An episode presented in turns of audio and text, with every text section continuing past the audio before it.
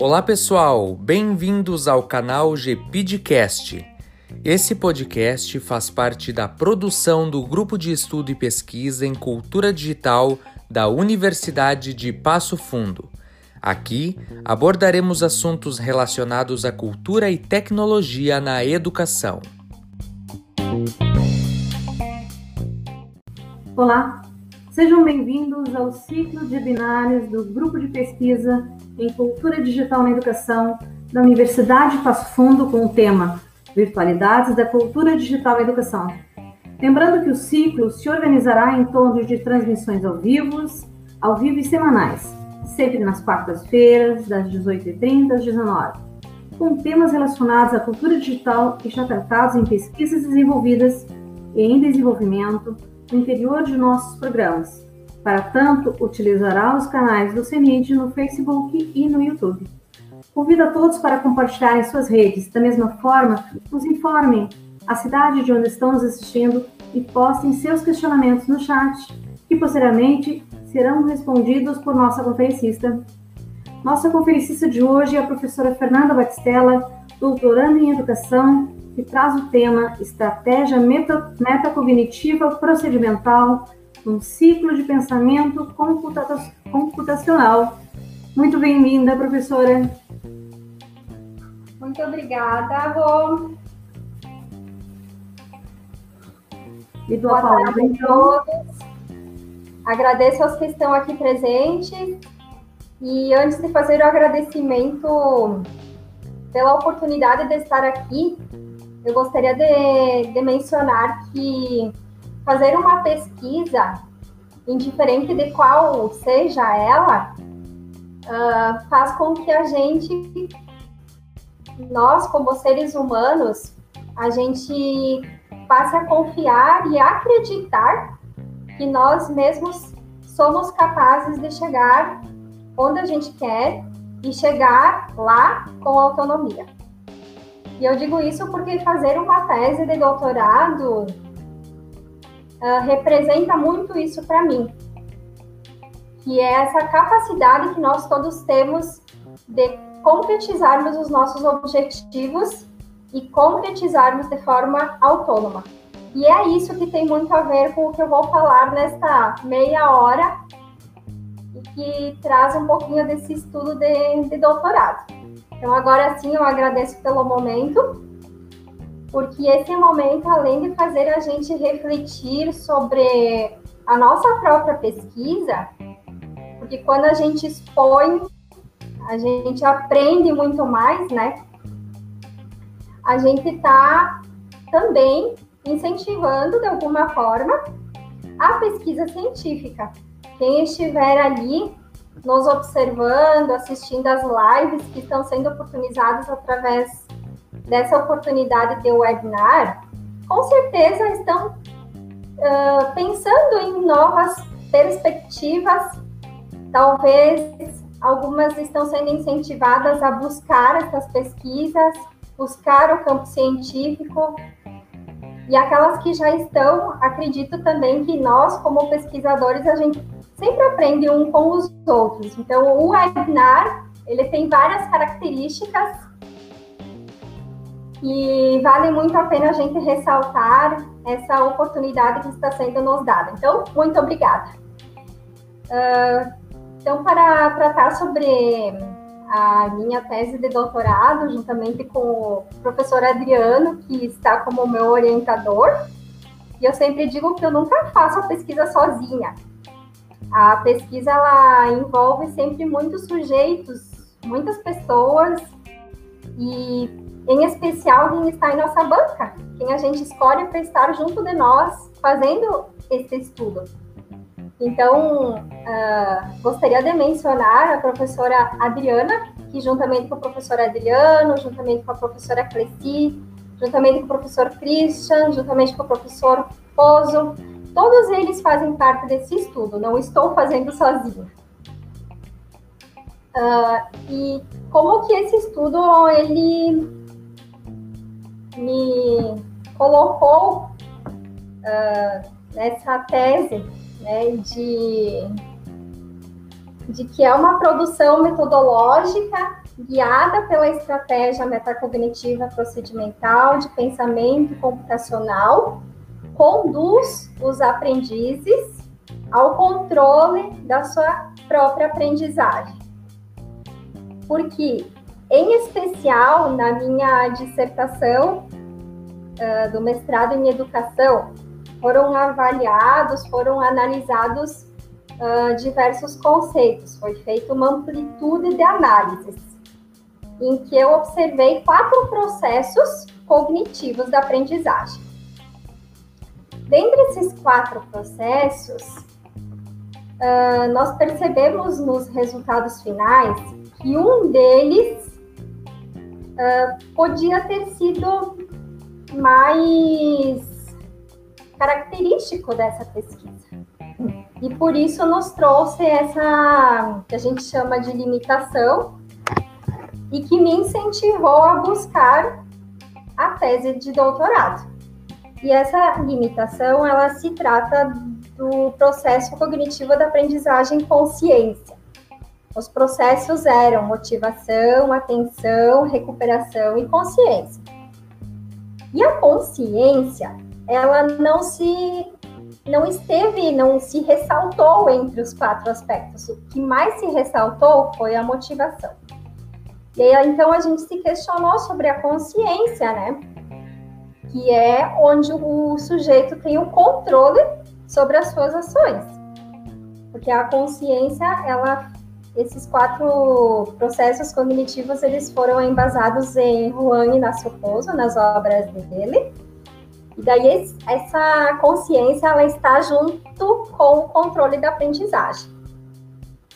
Então, buscando esse controle sobre a aprendizagem, avançando, adentrando nesse aspecto, é que a gente foi, então, para um, estudo, um estado do conhecimento, para verificar o que está realmente sendo uh, pesquisado, o que já foi pesquisado, sobre esse assunto e fazendo uma busca entre uh, dissertações, teses, artigos direcionados à área da educação e da informática educativa, uh, com as nossas, com, com alguns descritores principais dessa pesquisa, a gente realmente percebeu que há limitação no sentido de que Uh, a gente sabe que ter autonomia para ser um pesquisador, que é o que eu iniciei a minha fala, ter autonomia para a própria aprendizagem, a questão da autonomia em si, ela é sim muito mencionada e existem muitos estudos sobre isso. Contudo, uh, quais são as estratégias que vêm em benefício ao aluno e vem em benefício aos professores para que essa autonomia realmente se concretize. Então, como no mestrado a gente havia feito todo o trabalho, todo o estudo direcionado à, à prática da programação de computadores e a questão cognitiva, no doutorado a gente aprofundou e então envolve a pesquisa em campo agora, a programação, a robótica, o pensamento computacional e as estratégias metacognitivas. Mas aí a gente adentrou um pouco mais na questão da metacognição, porque como o pensamento computacional e a metacognição eles não apresentam um conceito único. É, se a gente for buscar ali no campo científico, todos eles apresentam diversas conceituações. Então, a gente buscou, dentre todas essas conceituações, onde nós iríamos nos aprofundar. Então, dentro da metacognição, uh, existe a metacognição declarativa e a procedimental, Existem muitos autores que tratam dela. E novamente eu busquei lá no Juan e na Suposo e adentramos então na metacognição procedimental, que é como o sujeito vai aprender, como o sujeito vai desenvolver o seu pensamento e assim explicar de alguma forma como ele consegue ver o seu objetivo sendo concretizado. Mas daí tem outra situação que eu queria trazer dentro disso, dentro da metacognição procedimental, que é uma citação em que, uh, como o controle sobre, o, sobre os próprios processos de aprendizagem se aproxima dessa segunda atividade metacognitiva, que é a procedimental, que eu acabei de mencionar, ela só pode ser colocada em prática se um plano de ação for uh, estabelecido através de um planejamento, de uma regulagem e de uma avaliação. Isso é o Juan Inácio Pozo quem traz. E daí isso muito me instigou a refletir sobre como fazer chegar a isso, né? Existem sim muitos autores que trazem diversas palavras essa questão do planejamento, do, da supervisão e da avaliação, mas esse plano de ação é que ficou ali para eu uh, tomar uma iniciativa de como preparar a minha pesquisa empírica e fazer a minha tese de doutorado ser validada ou não depois na pesquisa empírica. Então, ela foi colocada em prática no início agora de, 2020, uh, presencialmente, e então foi a pesquisa piloto. E agora a gente decidiu uh, fazer uma, a mesma pesquisa, reformulada, melhorada, porque já passou pela banca de qualificação, mas de uma forma totalmente online. E uh, esse plano de ação que eu acabei de falar para vocês é que eu vou mostrar rapidamente, né? A gente tem pouco tempo, mas eu gostaria de mostrar para vocês uh, resumidamente como que ele se estabelece. Porque a ideia agora é a gente colocar em prática. E então eu colocarei em prática juntamente com dois pesquisadores. A Milene e o Armando estarão junto comigo. Então, nós estaremos em três investigadores e teremos três aprendizes.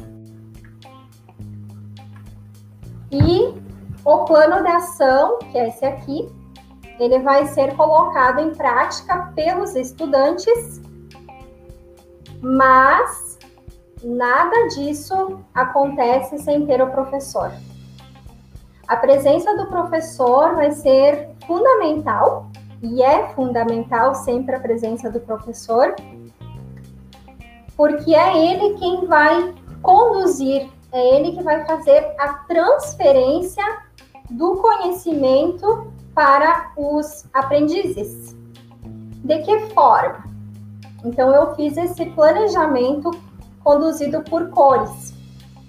Quando o plano de ação estiver verde, os estudantes eles podem e devem fazer todas as perguntas que eles quiserem para os, o mestre ou os mestres. Quando o plano de ação estiver amarelo, então eles vão ter que fazer, eles podem ainda fazer perguntas, mas eles vão ter de ter uma hipótese para suas próprias perguntas. Quando o plano de ação estiver vermelho, eles não poderão mais fazer perguntas ao mestre. Eles poderão refletir com o mestre, porque aqui eles já estarão numa reflexão maior com eles mesmos. Porque neste momento já teremos um líder no grupo, então sempre será trabalhado em grupo essa metodologia e sempre vai envolver os três componentes de ação, que é o planejamento, a regulagem e a avaliação, e sempre vão ter perguntas metacognitivas que envolverão o pensamento computacional. Mas para que esse processo se dê de forma metacognitiva e a gente, e a gente consiga alcançar aquela tese prevista, o professor ele vai uh, transferir o conhecimento dele passando pelos seguintes métodos e fases. São todas embasadas, fundamentadas em teorias. O que eu fiz de diferente é a folha de pensamento, que é o plano de ação. Que está aqui nessa tela é toda fundamentada em teoria. Então, é, essa fase instrução explícita, ela vai se dividir em instrução verbal, modelagem e, e instrução e análise de casos de pensamento. É o que eu coloquei errado, não é instrução verbal.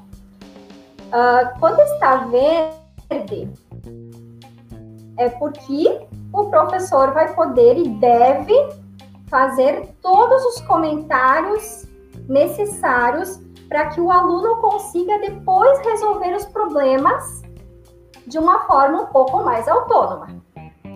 Quando estiver cinza, esses métodos aqui significa que os alunos vão estar colocando eles em ação em todos os momentos, em todos os encontros, para resolver qualquer problema.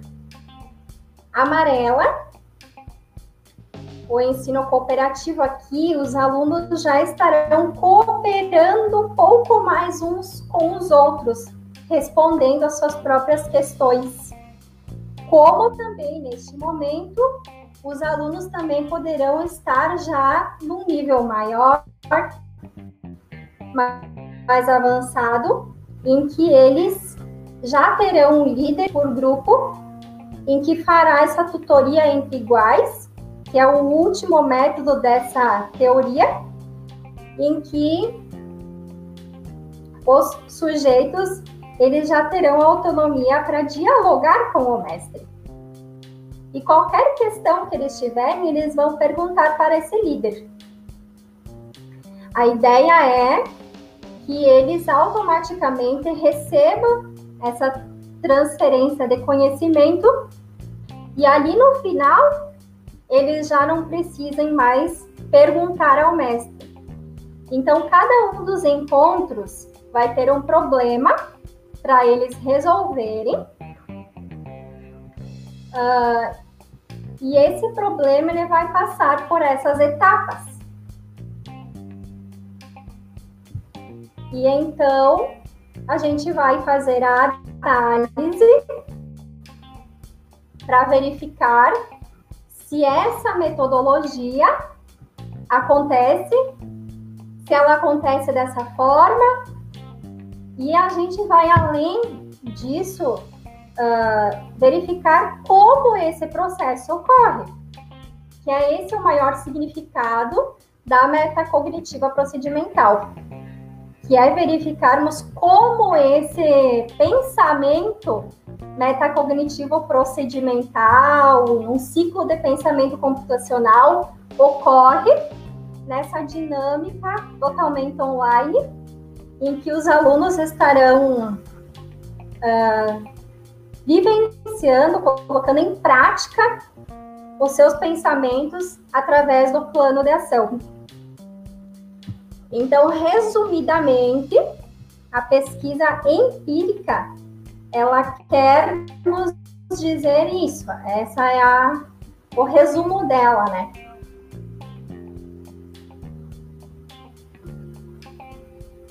Então a gente vai fazer essa prática em seis encontros, mais alguns encontros anteriores e posteriores, em que são necessários para a gente adquirir, adquirir né, todos, todas as informações necessárias. E aqui eu deixo essa mensagem, né, de que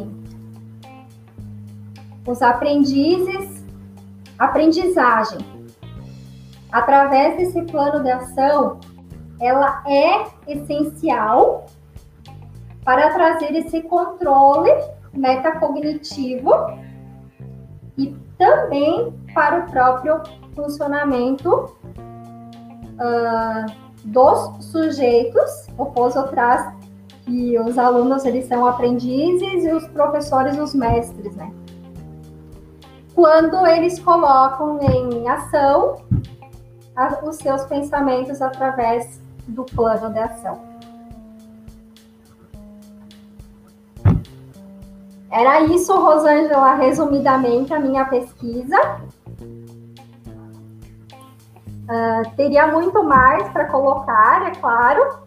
Uh, eu falei hoje de tarde com o professor Juan Inácio Pozo e ele me respondeu assim que nós estamos nos tornando bidimensionais.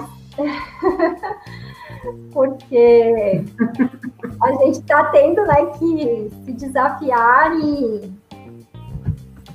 e essas oportunidades fazem com que a gente também mude, né? E mude para melhor, porque são outras visões que a gente tem. Essa pesquisa ela teve que ser totalmente editada, né? Porque era para ser totalmente presencial e agora vai ser totalmente online. E pode ser que depois a gente consiga colocar em prática em outros contextos. A ideia é que depois que a gente encerre, né, que eu consiga fazer a, a defesa desse processo, né, da, da, tese de doutorado, a ideia é uh, trazer toda essa fundamentação que embasou o plano de ação que são ah, os métodos, as fases, toda a questão fundamental ah, teórica para um e-book que daí facilita, em vez da, do professor ter de ler, ter que ler toda a tese, né? Então a ideia é levar o que é fundamental para esse e-book, em que o professor vai ter ali os passos mais fundamenta fundamentais para colocar em ação essa metodologia. E também uh, será feito um vídeo para explicar para os alunos. Então, o embasamento para que isso seja depois replicado vai ser feito de uma forma mais dinâmica, a mais dinâmica possível, para deixar também essa possibilidade de colocar em prática em contextos escolares, porque é um plano que pode ser adaptado para qualquer contexto, desde que tenha o ensino e a aprendizagem. E vamos ver agora com a análise do processo quais são os desdobramentos que a gente vai ter, né? Porque muito além de defender uma tese e da gente chegar no objetivo que a gente almeja com a pesquisa, ela sempre deixa desdobramentos. Ela sempre deixa outras, outros caminhos, outras possibilidades em que a gente possa avançar, né, e, e recriar e neste caso replicar em novos contextos. E é isso que eu desejo que aconteça através dessa metodologia. Claro que foi muito rápida, né, mas a gente vai ter outros momentos ainda para dialogarmos e, e, avançarmos sobre essa estratégia metacognitiva procedimental de pensamento, num ciclo de pensamento computacional. Bom, é, eu vou aproveitar, uh, Fernanda, uh, para duas questões que eu creio que são muito importantes para as pessoas que estão nos, nos vendo agora. Né? Inclusive, o Francisco nos manda um abraço de Angola neste momento. Para ele também, muito obrigada. Um dos pontos assim, eu, que eu acho que é muito importante, tanto para outros pesquisadores, quanto para o próprio professor, que também é um pesquisador da sua prática, é a situação do estudo piloto e as adaptações que foram necessárias para passar do presencial para o virtual. Então, gostaria é, de ouvir você assim referente a esse, que, que contribuições esse estudo piloto trouxe né, para o desenvolvimento dessa tese? Uh, em termos de materiais, eu acho mais porque lá eu tinha as placas e daí a gente colocava perto deles e essas placas eram representativas, então eles sabiam exatamente o momento em que eles, ah, agora eu posso fazer perguntas, agora eu não posso mais, agora eu tenho que fazer isso. Então, é, é, não que agora não vai dar, porque as cores elas não existiam antes. Então essa foi e foram representativas também, o verde, o amarelo e o vermelho. A gente tem uma representação através do semáforo. E, então, assim, foi uma ideia que eu tive de que cores utilizar para não usar simplesmente, simplesmente algumas cores. Uh, eu trouxe essa representação no plano para que eles identifiquem. Ah, agora o plano está verde, eu vou tirar todas as dúvidas sobre esse conteúdo para que eu possa estar mais preparado para depois, no próximo problema, eu, eu conduzi-lo de uma forma um pouco mais autônoma. Aí agora o plano está amarelo. Opa, quando eu for conversar com o professor, eu preciso fazer uma resposta para a minha própria pergunta. Então, a questão do material, a questão da, a questão da gente estar assim diretamente observando o que, que eles estão acessando na internet, por exemplo, na codificação de um problema, eles tinham alguma dúvida, eles acessavam a internet já na fase amarela né? E principalmente na fase vermelha, na fase do, da prática autônoma, né? E então aqui a gente vai ter que fazer o que? Essa readaptação, gravar a tela do computador deles. Então cada um dos, dos aprendizes vai, vai ter que eh, acionar essa gravação da sua própria tela antes de iniciar a prática para que a gente possa verificar exatamente o que eles fazem, porque o pensamento declarativo é muito diferente do, do procedimental nesse quesito, em que o procedimental a gente não consegue acessá-lo de uma forma tão fácil assim.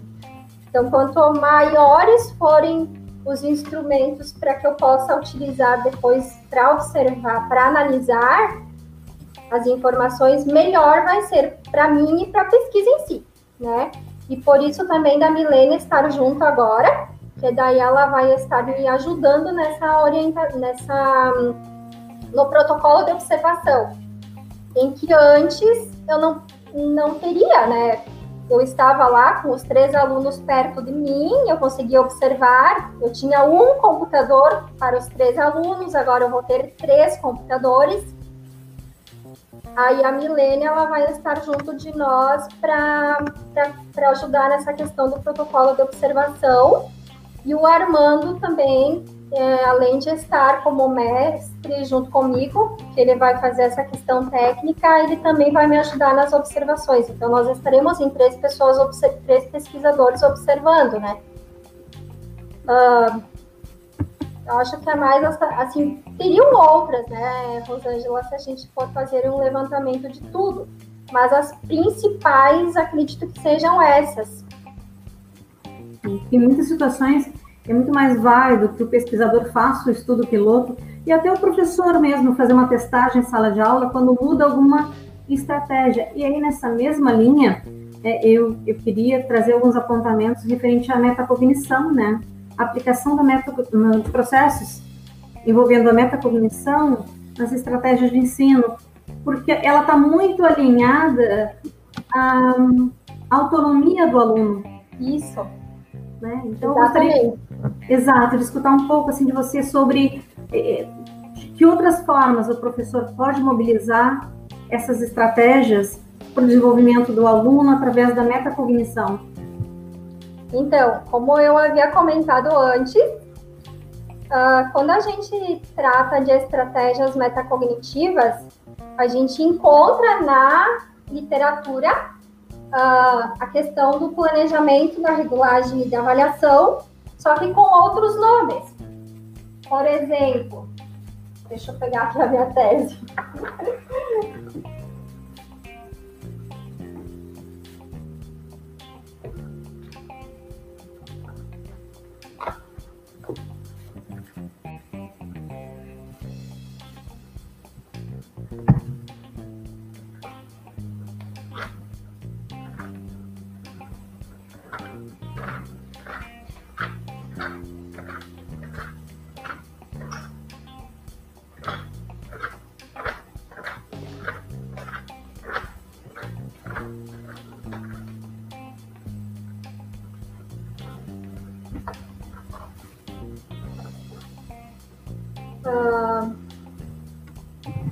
Por exemplo, monitorar, controlar, avaliar, autorregular, relacionar, selecionar, planejar, monitorar, avaliar, planejar, monitorar e avaliar, planejar, controlar, avaliar, executar as tarefas ou comparar e combinar experiências.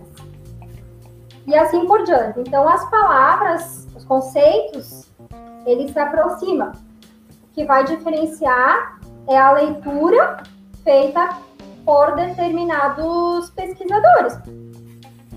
Por exemplo, a Brown, uh, eu fiz um estudo dela, Ana Brown, uh, porque quando a gente, a gente tem uma linha, né? Ah, eu quero seguir pela linha da consciência e do controle sobre a própria aprendizagem, porque foi essa uma, a principal limitação encontrada no meu estudo de dissertação e que foi o pontapé inicial para me incentivar em que, em que caminho eu ia seguir para chegar na tese de doutorado, né?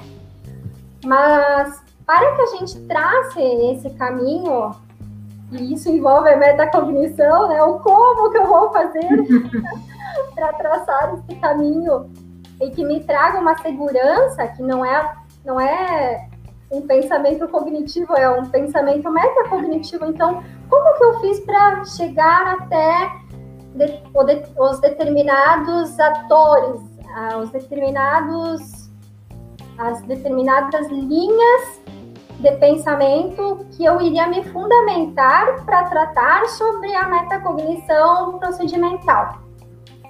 Então, eu estive lendo vários autores, um deles foi Abraão.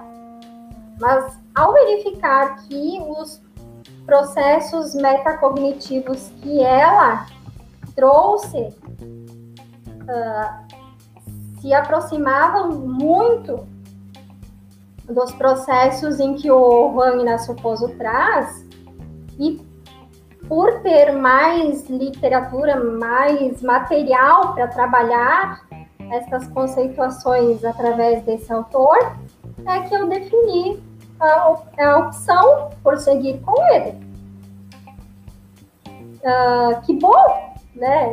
Uh, porque de alguma forma uh, eu pude me aproximar dele um pouco mais e ele está contribuindo bastante com esse estudo. Então são são essas as estratégias que os professores podem optar, sabe, Rosângela? que quando eles propõem uh, qualquer atividade que seja para os alunos, eles vão ter de fazer um planejamento em que o aluno passe por esses aspectos, por esses conceitos que eu li. Uh, o nome que eles vão utilizar depende do que é preferencial deles, do que eles acreditam mais, do que eles se identifiquem mais, mas o aluno ele terá de fazer esse raciocínio, esse pensamento metacognitivo, de traçar as suas metas, né? Eu tenho lá uma situação para resolver, eu tenho um problema para resolver. Mas quais são as metas? E o Pouso ele traz as submetas, ou através do pensamento computacional, né? Eu vou decodificar, eu preciso saber quais são os passos que eu vou seguir ali no meu algoritmo para chegar lá no meu programa. Eu preciso saber por quais caminhos eu vou passar e como que eu vou explicar esses caminhos é a supervisão ou a regulagem, né? Então, ah, eu defini que para resolver esse problema eu vou seguir por esse, por esse, por esse passo. Mas de que forma eu vou fazer isso? É a supervisão. E ali a gente envolve daí os recursos, que é o que eu mostrei ali no, no plano de ação rapidamente para vocês. Então, os alunos, por exemplo, da pesquisa piloto, eles colocaram lá nos recursos uh, alguns códigos E depois eles, no, mais no finalzinho assim da, da, da prática, eles disseram, olha que legal, eles sozinhos, né? Chegaram a essa conclusão. Olha que legal, esses recursos a gente vai poder usar para aquele problema também. Então, eles foram se dando conta ao registrar que isso foi um facilitador para eles, porque senão no próximo problema que eles iriam resolver, ou quando eles tivessem de resolver esse mesmo problema lá na Olimpíada de, de Robótica, por exemplo, eles iriam usar os mesmos recursos, os mesmos códigos. E olha que legal eles terem registrado, foi um baita do facilitador. Né? Então, eles se deram conta. E o avaliar é também primordial. Por quê? Porque o que mais importa não é o produto, não é o conteúdo, é o processo para chegar até lá. Então, na avaliação, eles vão se dar conta ou não. Isso a gente vai analisar. Geralmente, o aluno que está iniciando, ele não faz nenhum planejamento.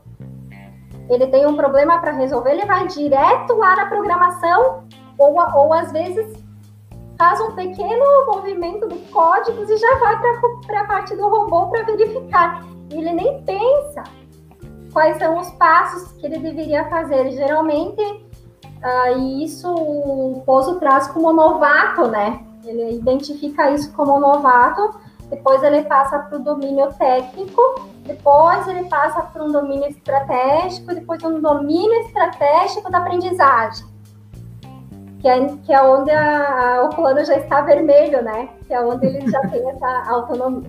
autonomia. Então, ali na avaliação, e daí na, no meu plano de ação, a gente, eu coloquei mais uma coluna, que é a avaliação após a avaliação.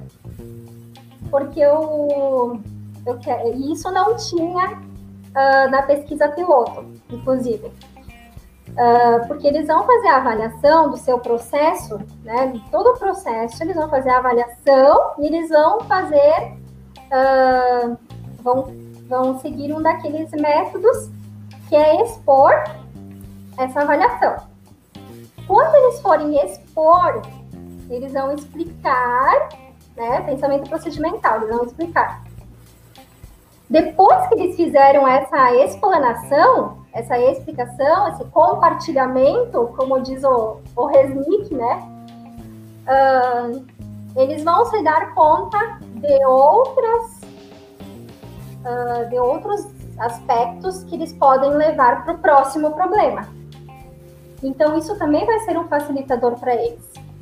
Então, além da avaliação, que faz parte das estratégias metacognitivas, eu coloquei uma última coluna, que é a avaliação após a avaliação. Eu digo avaliação final mesmo, né? Daí eles vão realmente se dar conta de outros aspectos que eles deixaram de, de registrar na avaliação, que eles se deram conta através do compartilhamento deles, e que eles podem levar para o próximo ou para os próximos problemas Tá. Muito obrigada, Fernanda, né, por essa, uh, essa explanação sobre essa proposta, que acho que é tão importante, tão relevante aos professores, né, pensar no desenvolvimento da metacognição, isso aliado também ao, ao pensamento computacional, né, é, essa questão de programação e tudo. E, com certeza, acho que agregou muito a pesquisadores e professores também, então agradeço bastante a sua participação. Muito obrigada, Rosângela. Obrigada, Adriano. Obrigada a todos que estiveram assistindo. E com certeza eu vou ficar muito feliz em responder se tiver alguma questão aí. Isso é muito bacana. E convido a todos para acompanhar na próxima semana o nosso próximo webinar. Então, até logo a todos. Até logo.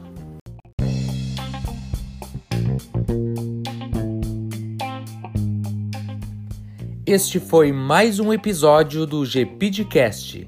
Obrigado pela sua atenção e aguardem novidades nos próximos episódios.